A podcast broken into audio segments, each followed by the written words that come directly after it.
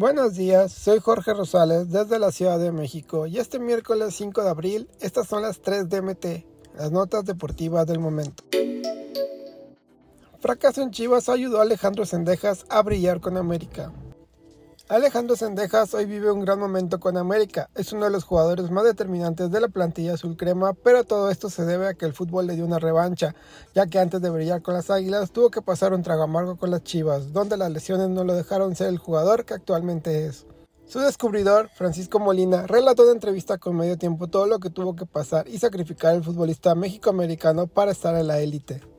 La principal razón fue porque las lesiones le afectaron a Sendejas durante su paso por el rebaño sagrado y estas llegaron porque el jugador no estaba acostumbrado a trabajar con un preparador físico, ya que Francisco Molina confesó que los Estados Unidos no cuentan con uno de los cuerpos técnicos y trabajan de forma diferente.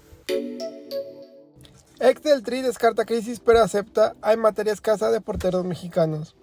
Si una posición parecía tener el sello de garantía en la selección mexicana era la de portero, debido a que durante muchos años pasaron arqueros de gran calidad de la talla de Jorge Campos, Óscar el Conejo Pérez y Osvaldo Sánchez, solo por mencionar algunos. Sin embargo, hoy el arco parece estar en el ojo del huracán tras los recientes abucheos a Guillermo Ochoa en la pasada fecha FIFA de marzo.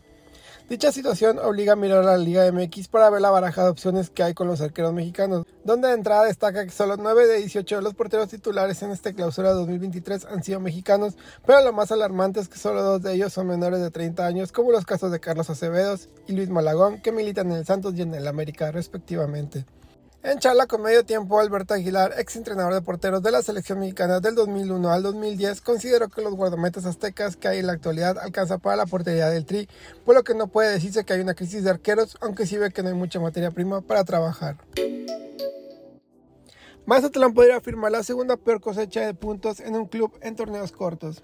El Mazatlán FC va viento en popa a hacer historia en el clausura 2023, aunque no es de la buena, sino de la mala, ya que en el caso de cerrar el semestre con el mismo tenor, podría alcanzar números antes vistos por la franquicia que anteriormente se encontraba en Morelia. Con cuatro unidades sumadas entre 13 duelos disputados, los cañoneros arañan no solo su peor torneo en cuanto a puntos se refiere, sino también a una de las cosechas más bajas en la historia del fútbol mexicano desde la instalación en torneos cortos.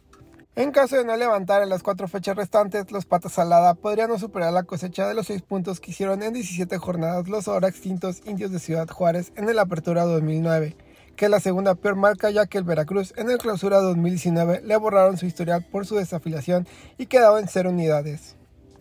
Estas fueron las tres DMT. No olvides suscribirte para recibir la información deportiva más relevante del momento. Esta y todas las noticias las puedes encontrar en mediotiempo.com y en todas sus redes sociales.